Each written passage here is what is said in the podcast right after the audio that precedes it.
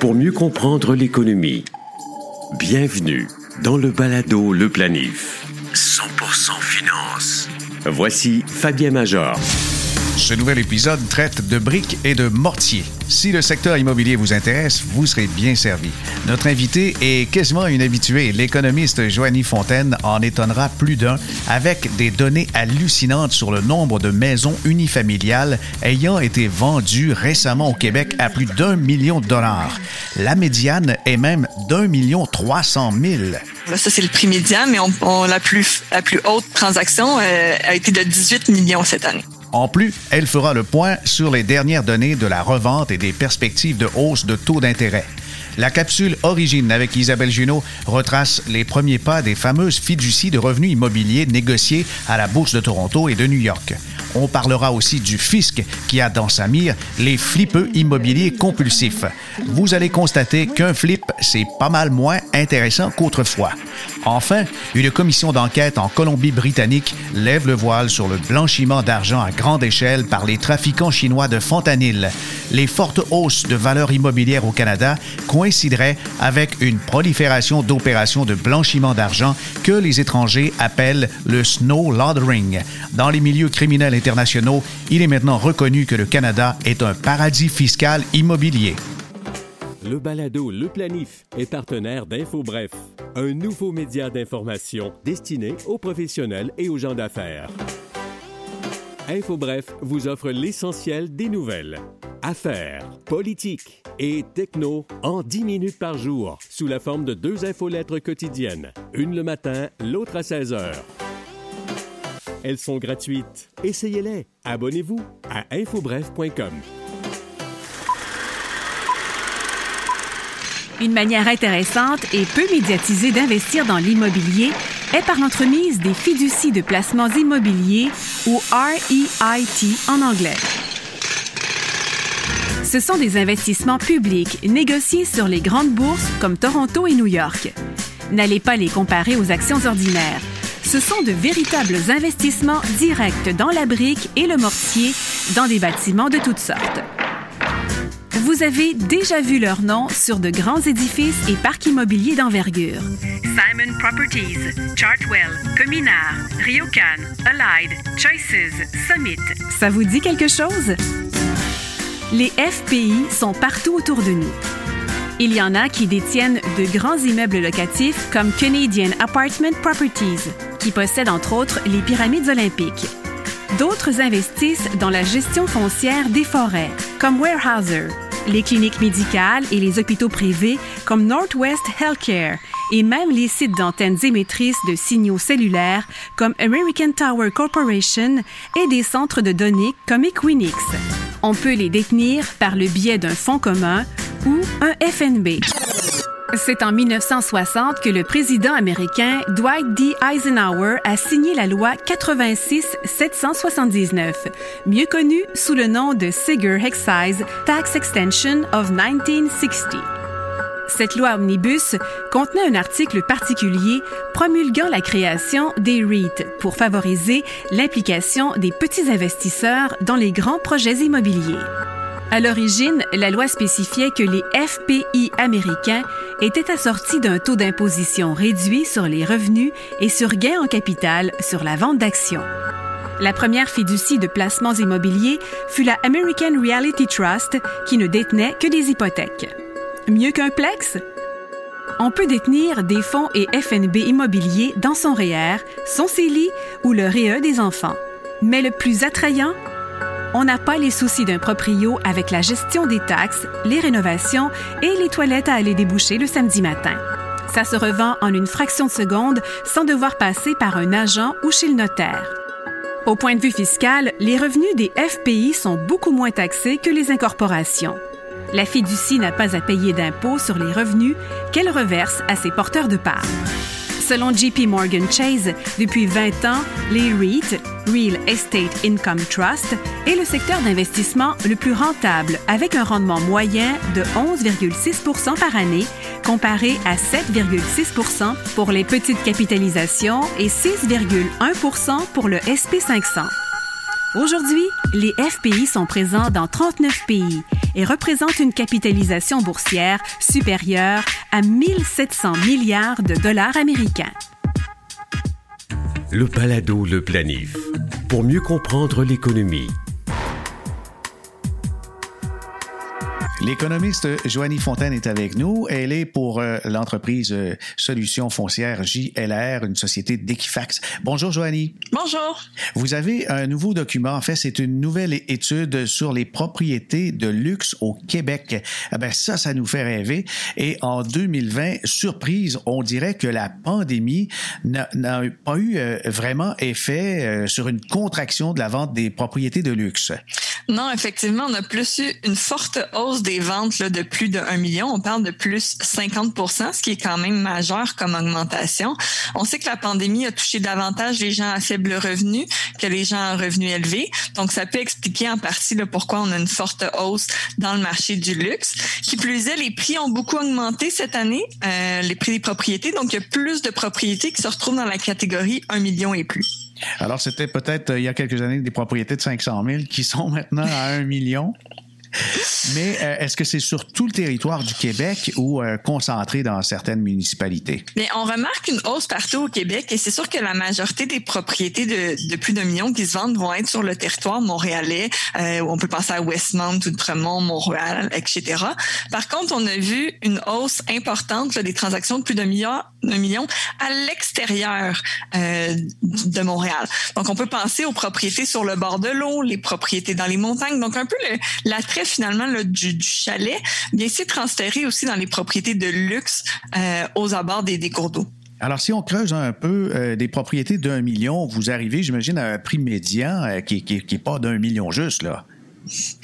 Non, quand on parle de 1 million, le prix médian pour une familiale, euh, on parle de 1 million 350 000. Puis pour les copropriétés, 1 million 239 000. Euh, bien sûr, on a des grands écarts. Là, ça, c'est le prix médian, mais on, la, plus, la plus haute transaction euh, a été de 18 millions cette année. Oh, 18 millions. Alors, vous êtes capable de voir ça. Il s'est vendu une propriété de 18 millions. oui, ben, c'est pas moi qui l'ai acheté. Non, moi non plus. Moi non plus, je confirme. mais en voyant tout ça, on se dit, est-ce que euh, ce sont des, investissements, euh, par exemple, euh, à Vancouver et Toronto, on, sait que les étrangers asiatiques en avaient acheté beaucoup. Est-ce qu'on peut remarquer justement qui, qui ont été les acheteurs? Mais on a regardé euh, ce qui est attrait aux acheteurs étrangers. On voulait savoir est-ce qu'avec la pandémie, par exemple, on a eu une baisse vu que les gens pouvaient moins venir? Et ce qu'on constate, c'est qu'on a eu un nombre similaire à l'année dernière, mais en proportion de l'ensemble des transactions, bien c'est plus faible que par le passé parce que finalement, on a eu tellement de transactions euh, de Québécois euh, que le pourcentage a diminué. On parle d'environ 3% et c'est majoritairement concentré au centre-ville. Mais quand on regarde à l'extérieur de Montréal et du centre-ville, est-ce qu'il y a des municipalités un peu surprises qui vous ont étonné de se retrouver justement dans ces données? Euh, je pense que c'est les municipalités qu'on s'attend quand même un petit peu. Euh, des Austin euh, sur le bord du même Frémagogue, au Mont-Tremblant. je voudrais que c'est quand même, bon, Québec en a quelques-unes aussi. Je voudrais que c'est quand même souvent les, les, régions de villégiature, tout ce qui est bord de l'eau et souvent les propriétés de plus d'un million en région. En termes de nombre, ça peut correspondre à combien, ça, euh, en 2020, des maisons de plus d'un million de dollars qui se sont vendues? On parle de 2400 euh, maisons de plus d'un million, 2400 euh, propriétés, donc 1881 unifamiliales, puis 521 copropriétés. Wow, c'est quelque chose quand même. Alors, euh, définitivement, euh, le Québécois euh, s'est enrichi dans les dernières années. Il faut que cet argent-là arrive de quelque part. Ça fait des années qu'on parle d'un transfert de richesse intergénérationnel. Ça peut expliquer peut-être aussi des, des ventes d'entreprises, etc. Alors, ce sont surtout donc les Québécois, on confirme, qui ont acheté ces propriétés. Dans les propriétés, est-ce qu'on a des caractéristiques, des trucs qui ont été recherchés en termes, ben on a, on a parlé de l'emplacement, mais je sais pas, en termes d'équipement Euh, ben c'est vraiment bon, on parle de propriété de luxe. Fait que l'équipement ils ont, ils ont souvent un peu de tout. On va vouloir avoir des terrains, donc les unifamiliales par exemple, les transactions ont augmenté un petit peu plus rapidement que la copropriété. Mais il y a tout de même eu une hausse là aussi dans le marché de la copropriété. Donc on va chercher beaucoup d'espace présentement. Euh, c'est un peu ça là, qui, est, qui est populaire parce que bon, euh, on a vu des dans les propriétés euh, très chères, on a vu des, des domaines ni plus ni moins des, des 500 000, 1 million de pieds carrés là et de mètres carrés. Donc des, propriétés très, très grandes euh, sont très recherchées présentement, les grands espaces verts. Oui, avec des trucs comme euh, des terrains de tennis, euh, des spas, des, piscines de presque dimension olympique, mais beaucoup d'espaces privés et aussi du stationnement.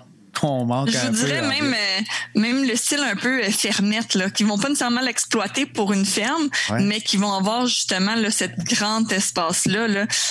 ça peut aussi être des propriétés qui sont vendues à des prix assez élevés on, entend ça, euh, Joanie, on se dit la pandémie n'est pas éternelle, on va voir le bout, le vaccin, il est distribué. Est-ce que ça, va tenir le coup? Est-ce qu'il y aura une demande qui va être soutenue pour ce type de propriété dans l'avenir? Mais avec les hausses de prix, c'est sûr qu'il va toujours avoir de plus en plus propriétés qui vont se classer dans les 1 million et plus. Donc, il peut y avoir une certaine croissance. Euh, par contre, c'est sûr que là, il y a eu un fort attrait pour la villégiature.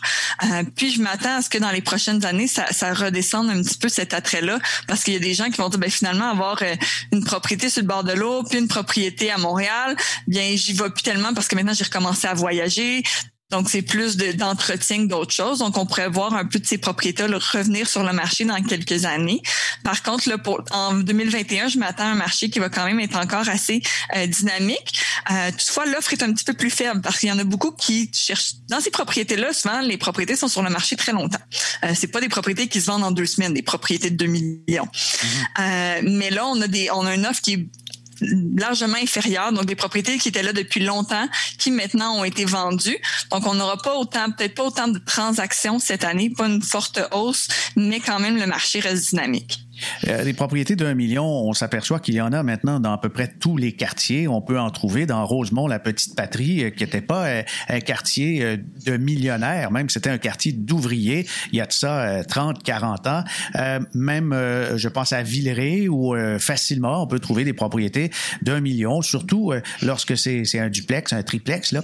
Mais des propriétés de 3 millions et plus, il y en a eu quelques-unes qui ont été vendues en 2020. Oui, on a quand même plusieurs transactions de 3 millions et, 3 millions et plus. Donc là, on parle d'encore plus euh, luxueux. Et là, on va vraiment se concentrer davantage dans les quartiers comme Westmount, euh, Outremont, Montréal ou encore euh, les, très gros chalets sur le bord de l'eau, dans les lacs comme même Frémagogue ou des choses comme ça. La question que tout le monde se pose, on l'a sous le bout des lèvres, comment vous faites pour avoir accès à toutes ces informations? En fait, nous, on collecte les données au registre foncier. Donc, toutes les transactions qui sont publiées au registre foncier, on collecte l'information. Donc, ça nous permet de, faire des tendances à partir de cette information-là. Bien, parfait pour les grandes propriétés de luxe, mais si on revient un peu les pieds sur terre pour 2021, est-ce que le marché de la revente de l'habitation euh, demeure vigoureux dans ce que vous observez? Présentement, c'est encore très vigoureux. Les, les propriétés se vendent rapidement. Euh, ce qu'on risque d'observer cette année, c'est peut-être une stagnation des, de la quantité de propriétés vendues, simplement parce qu'il n'y a plus beaucoup d'offres à écouler. Euh, donc, on a, on peut pas là aller chercher plus de transactions en écoulant de l'offre comme ça s'est fait en 2020. Euh, donc, on s'attend là. Bon, là, il y a encore beaucoup de transactions par rapport à l'année dernière, mais rendu à l'automne, on risque d'avoir des reculs par rapport à l'année dernière, puisqu'on était en rattrapage de cette époque-là. Donc, on risque d'avoir des un nombre de, transactions qui stagne, mais un marché qui est encore là fortement à l'avantage euh, des vendeurs et des prix qui demeurent euh, finalement en hausse. Dans les grandes firmes de notation comme euh, DBRS, comme euh, Moody's, Standard Poor's, il y a aussi Fitch Ratings. ben, cette dernière a, mentionné que pour le Canada, il y aurait probablement surévaluation selon les revenus disponibles de plus de, de 20 Est-ce que c'est quelque chose que vous acquiescez comme évaluation de la part de Fitch? Ben, je pense qu'il faut faire attention là, selon les marchés, la, la réalité est quand même différente. Là. Le Canada n'est pas euh, pas uniforme. Là. Euh, puis on sait que bon, les marchés de Toronto et Vancouver sont quand même très chers. Euh, par contre, là, si on regarde la SCHL qui fait des, des, analyses de surévaluation, bien de plus en plus, plusieurs marchés là, commencent à tendre vers la surévaluation. Ils sont pas tout le temps rendus dans ce que eux considèrent comme étant de la surévaluation, mais on voit une augmentation. Les prix ont augmenté très rapidement. Euh, c'est sûr qu'il y a une partie qui s'est s'explique par les bas taux d'intérêt. Euh, en ayant descendu les taux d'intérêt, mais on a pu permettre pratiquement une hausse de prix de 10% avec un même paiement hypothécaire. Là. Donc déjà là, on explique une forte euh, hausse. Euh, une forte hausse de prix. Euh, c'est sûr qu'une autre partie vient de l'importance que les gens ont accordée au logement, qui est devenu plus élevé. Donc, les gens acceptent d'avoir un plus forte proportion de leur revenu qui est dédiée au logement. Mais oui, c'est sûr que les augmentations rapides des dernières années peuvent laisser craindre une certaine euh, surévaluation. On a parlé aussi d'un cas, d'une possibilité qui peut expliquer justement la rareté de l'offre. Ce sont par exemple les gens âgés qui, durant la pandémie, ils avaient l'intention d'aller en résidence et ont tout simplement mis ce projet sur la glace en disant, eh ben, euh, on s'en va pas tout de suite dans une résidence pour personnes âgées de peur d'attraper la COVID, euh, ou encore on, on tout simplement de toute décision en disant on verra plus tard. On est rendu plus tard. On va supposer que la pandémie est terminée. Euh, on a 70% des gens qui sont vaccinés. Qu'est-ce qui pourrait se reproduire à ce moment-là s'il y a une quantité de gens âgés qui décident de, de remettre le projet qui avait été réfléchi avant la pandémie à exécution et que là, on remet en circulation de nouvelles maisons unifamiliales? Ça pourrait venir jouer sur le marché d'avoir plusieurs propriétés qui sont en plus souvent des propriétés un peu à rénover ou euh, euh, des propriétés qui ont, qui ont, il y en a qui ont investi dans leur propriété mais plusieurs ont pu bon euh, dire bon je veux quitter prochainement je suis plus dans un projet de rénovation. C'est des propriétés déjà un peu moins recherchées que le clé en main qui est très recherché ces dernières années. Donc on pourrait se retrouver avec une certaine vague de ce type de propriété là par contre je m'attends pas à ce qu'ils arrivent si rapidement et tout d'un coup sur le marché parce que même si la pandémie euh, se termine, espérons-le, euh, je, pense que les craintes vont perdurer quand même un petit peu. Et certains vont dire, j'ai bien fait de pas aller en résidence, je peux maintenir mon, point que je veux pas aller en résidence, donc je m'attends à ce qu'il y en ait quand même qui continuent de, de, de pas vouloir y aller finalement, que ça allait changer la mentalité de certains. Oui, certains ont repoussé le projet, mais je crois que certains l'ont plutôt annulé. Nous avons parlé des propriétés de plus d'un million euh, qui sont quand même fréquentes et euh, quoi, plus de 2000 ont été vendus l'an dernier, en 2020. Mais euh, ça a un rôle aussi, j'imagine, à jouer dans la taxation, le prix comme tel, lorsque des propriétés euh, sont vendues et puis qu'il y a réévaluation par les municipalités du rôle foncier, il y a de la taxation qui, qui va sans doute augmenter dans la prochaine, les prochaines années.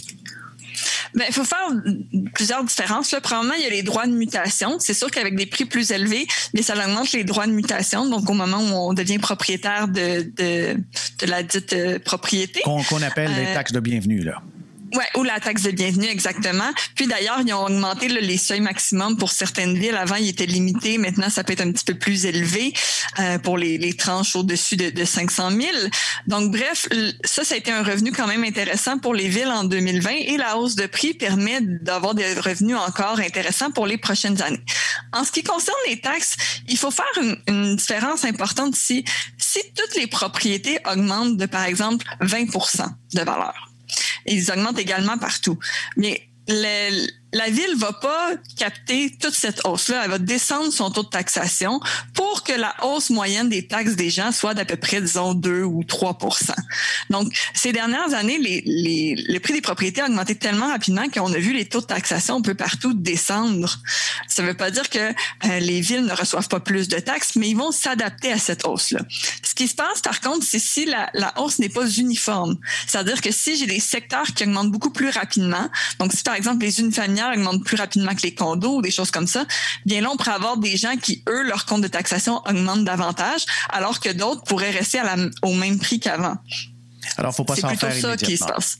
Faut pas s'en faire immédiatement, non. Ouais, exactement. Le, le, en gros, ce que ce que je, que je veux dire, c'est que c'est pas parce que votre maison a pris 40% que vos taxes vont augmenter de 40 bonne nouvelle. on va souffler au moins un peu de ce côté-là. Déjà, on souffle avec les taux d'intérêt. Votre anticipation euh, du côté euh, justement des taux, euh, puisqu'ils ils sont pratiquement au plancher, 0.25, est-ce que vous osez certains scénarios? Mais on a revu une petite hausse des taux hypothécaires là, plus récemment, depuis peut-être un mois. C'est sûr que, bon, à mesure que l'économie va bien aller, on s'attend à ce que la Banque du Canada réduise un peu là, son support à l'économie, donc achète un petit peu moins d'obligations. Euh, pas de, hausse de taux directeur pour encore un, bon bout. Euh, il parle de 2023, mais plutôt une réduction du support euh, qui pourrait venir faire augmenter un petit peu les taux plus long terme, le taux 5 ans par exemple, alors que le taux préférentiel, lui, devrait rester bas pour une longue période. Mais oui, on pourrait avoir un petit réajustement encore au cours de l'année 2021 et 2022. Le Palado, le planif. Actualité financière. Voici Fabien Major. Au cours des 20 dernières années, à quel endroit sur la planète le prix des maisons a-t-il monté le plus? C'est au Canada, curieusement.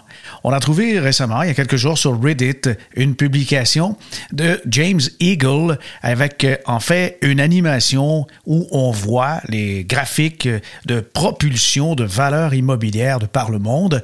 Et depuis euh, l'an 2000 jusqu'à aujourd'hui, 20 ans de croissance. Il y a l'Italie qui affiche une croissance cumulative de 6,8, l'Allemagne 28,5, l'Espagne avec 54 les États-Unis avec 55% la France et l'Angleterre reconnus pour être des États où il y a vraiment une surchauffe immobilière, eh bien, la croissance cumulative de l'immobilier n'est pas de 100% mais un peu moins. On parle de 96% pour le Royaume-Uni et la France, 96% également. En ce qui concerne le Canada, on fait bande à part. Selon justement l'OCDE, c'est 68,4% la croissance cumulative moyenne au Canada. Donc, la croissance du prix des maisons depuis l'an 2000. Et euh, les données ont été compilées au dernier trimestre de l'année 2020. Et 2021 est parti vraiment sur les chapeaux de roue. Alors vraiment, il y a frénésie de ce côté-là. On dirait que ça surchauffe de partout. Mais euh, l'immobilier, c'est plusieurs secteurs. Ce n'est pas homogène et on le sait très bien, ça dépend des quartiers. Hein. On dit que l'emplacement fait foi de tout. Il y a un texte fort intéressant en ce qui concerne les flips qui a été publié récemment euh, dans la section qui s'appelle Mon coin de vie.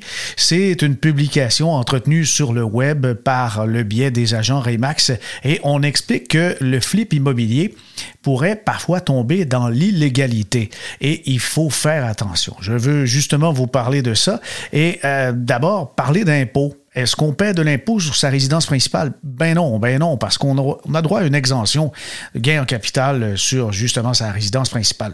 Mais il arrive qu'il y a des zones grises. Il y en a moins maintenant, mais dans le passé, on disait, eh ben, je vais m'acheter une maison euh, qui nécessite beaucoup d'amour et d'attention. Je vais euh, faire les travaux moi-même ou je vais engager euh, quelques bons chums qui vont m'aider sur l'électricité, la plomberie, la céramique, etc. Puis je vais revendre ça.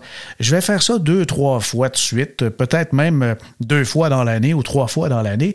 Mais faire des flips immobiliers, eh bien, ça a attiré l'attention des gouvernements qui pourraient considérer justement le fait que vous consacrez la majeure partie de votre temps à rénover des propriétés et les revendre comme étant une activité commerciale, comme une entreprise. Et à ce moment-là, bye bye l'exemption de gain en capital parce que votre propriété, même si c'était la maison que vous habitiez durant les rénovations, ça devient imposable. Alors le flip immobilier peut se faire, mais il y a deux façons. Le propriétaire habite la maison, comme on peut le voir dans moncoindevie.com. Il habite la maison pendant les rénovations ou au contraire, il, s'y rend pour faire des travaux. Avant l'arrivée de la nouvelle règle qui oblige maintenant la déclaration de la vente de la résidence principale, ben, il y en a qui profitaient pour tromper le gouvernement. Ils prétendaient que c'était leur maison, mais c'était faux. Il y en avait une autre. Alors, ils pouvaient épargner sur l'impôt, mais désormais, on est tenu de déclarer ces ventes. Et attention, si vous ne les déclarez pas, vous vous attirez de gros problèmes. Il y a une fraude avec un nom particulier qui est associé au flip immobilier. Elle s'appelle la fraude du nomade. C'est une personne qui achète une résidence, la rénove, la revend quelques semaines plus tard, puis à chaque fois, il déclare sa résidence principale. Il peut refaire tous ses papiers gouvernementaux, notamment les immatriculations, euh, les, les, comptes d'hydro, bien sûr, et puis les abonnements à toutes sortes de trucs, et, et même se donner la peine de changer son adresse pour euh, Revenu Québec, Revenu Canada, etc. Et le gouvernement connaît de plus en plus ce genre d'escroquerie et enquête sur les contribuables qui déménagent à répétition. Le fait de déménager et de changer d'adresse comme ça peut même éveiller des soupçons. Il y a une autre fraude qu'on appelle la subvention des travaux, la fraude de subvention. C'est tromper le gouvernement et faire signer aux vendeurs complices une subvention pour éponger les coûts des travaux qui sont effectués sur la propriété. Et des fois, c'est c'est carrément faux. Et ça, on dirait que c'est synchronisé avec les nouveaux programmes qui visent à relancer l'accessibilité à la propriété. Il y a des prix gonflés aussi euh, entre amis avec un duo et euh, bien sûr, ça prend un vendeur qui lui propose d'augmenter le prix de sa maison à vendre et une fois que le duo passe chez le notaire et que le vendeur empoche le montant qui provient d'un prêt à la banque, ben, il remet l'excédent aux fraudeurs. Eh il y en a plusieurs qui se mordent les doigts avec ça et c'est justement ce qu'il faut rappeler. Un flip immobilier, si c'est réalisé en toute légalité, c'est une belle façon de s'enrichir, mais il y a une partie aujourd'hui qui peut s'envoler en impôts. Parlant justement euh, d'illégalité, euh, j'ai fait euh, quelques petites recherches en fait sur la surchauffe immobilière qu'on appelle même dans Wikipédia la bulle immobilière canadienne. Et un coin a attiré mon attention dans, dans tout ce texte qu'on peut trouver dans la version anglophone de Wikipédia, c'est le blanchiment d'argent il serait largement admis que le Canada est un paradis international pour le blanchiment d'argent et la plupart des fonds se retrouvent dans des immeubles résidentiels, principalement situés à Montréal, Markham, Ontario, Toronto et Vancouver. Ben, le blanchiment d'argent au Canada, ça a un, nom euh, assez cute, permettez-moi. On l'appelle le snow laundering ou encore le, le, blanchiment boule de neige.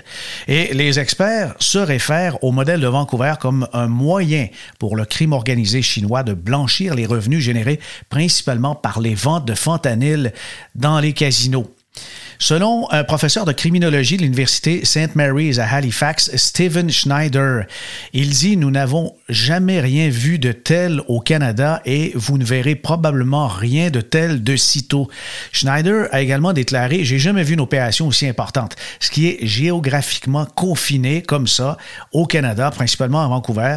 Et ses commentaires faisaient partie de la commission Collin. C'est une enquête publique en cours sur le blanchiment d'argent en Colombie-Britannique dirigée par la province. Et le juge, la Cour suprême, Austin Collin.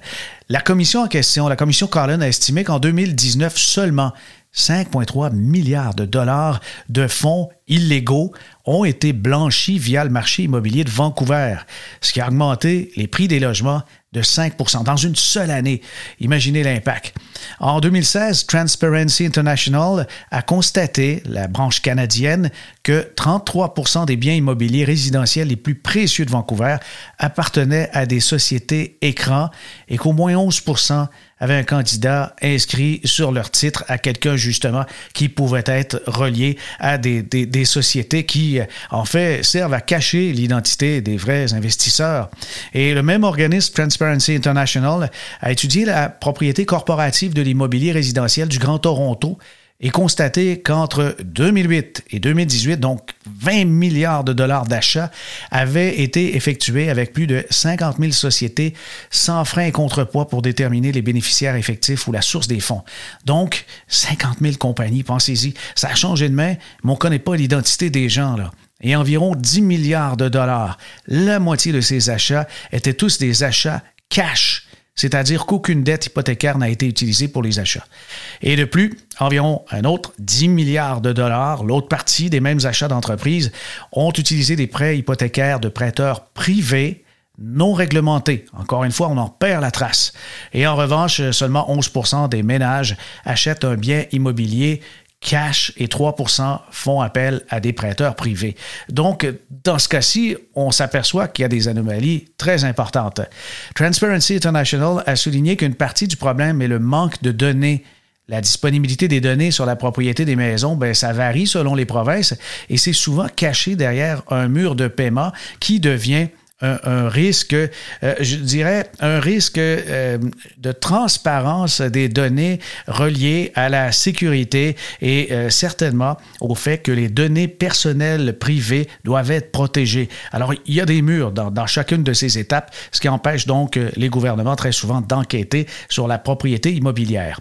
On considère qu'il y a des risques très importants et je me réfère encore une fois à l'article de Wikipédia qu'on peut voir dans la version anglophone. On dit que le Canada est un pays fortement dépendant du secteur immobilier qui représente environ 12 de son produit intérieur brut. Il y a donc un risque élevé parce que si le sentiment commence à changer, par exemple avec quelques hausses de taux d'intérêt et les investisseurs estiment que le marché est sur le point de se détériorer, ben, il y aura une grande quantité de gens qui vont vouloir vendre leur propriété encore pour préserver une partie de cette valeur, ce qui va entraîner une baisse des prix potentiellement avec un effet boule de neige. Si jamais le taux de réinitialisation pour l'année est plus élevé que par le passé, bien, il y aura un risque élevé de défaut de paiement pour les Canadiens ayant des dettes élevées. Et on sait que les dettes maintenant hypothécaires sont quand même très importantes, sinon les plus importantes qu'on trouve. Étant donné que les deux tiers des prêts hypothécaires canadiens sont garantis par une assurance, souvent c'est l'assurance de la SCHL, une augmentation des défauts de paiement laissera les dettes entre les mains du gouvernement canadien, parce que la SCHL, c'est une société de la couronne. Alors pensez-y, si c'est les deux tiers des prêts qui sont assurés comme ça, eh bien, le gouvernement se retrouve avec quelque chose d'inusité, un fardeau incroyable. Toute baisse des prix des maisons pourrait également amener les propriétaires à devoir plus sur leurs prêts hypothécaires que la valeur de la maison, la valeur marchande, ce qui est connu sous le nom de capitaux propres négatifs. Ah oui, on, devrait. Ça complète cet épisode du Balado Le Planif. Pour en apprendre davantage sur un moyen parfaitement légal de diminuer ses impôts sur vos placements, écoutez l'épisode 4 de la saison 3 qui explique la mécanique derrière les fonds en catégorie de société. Pour le retrouver, visitez baladoleplanif.com ou téléchargez-le à partir de Google et Apple Podcasts, Balado Québec, Spotify et SoundCloud. Ici Fabien Major. À bientôt.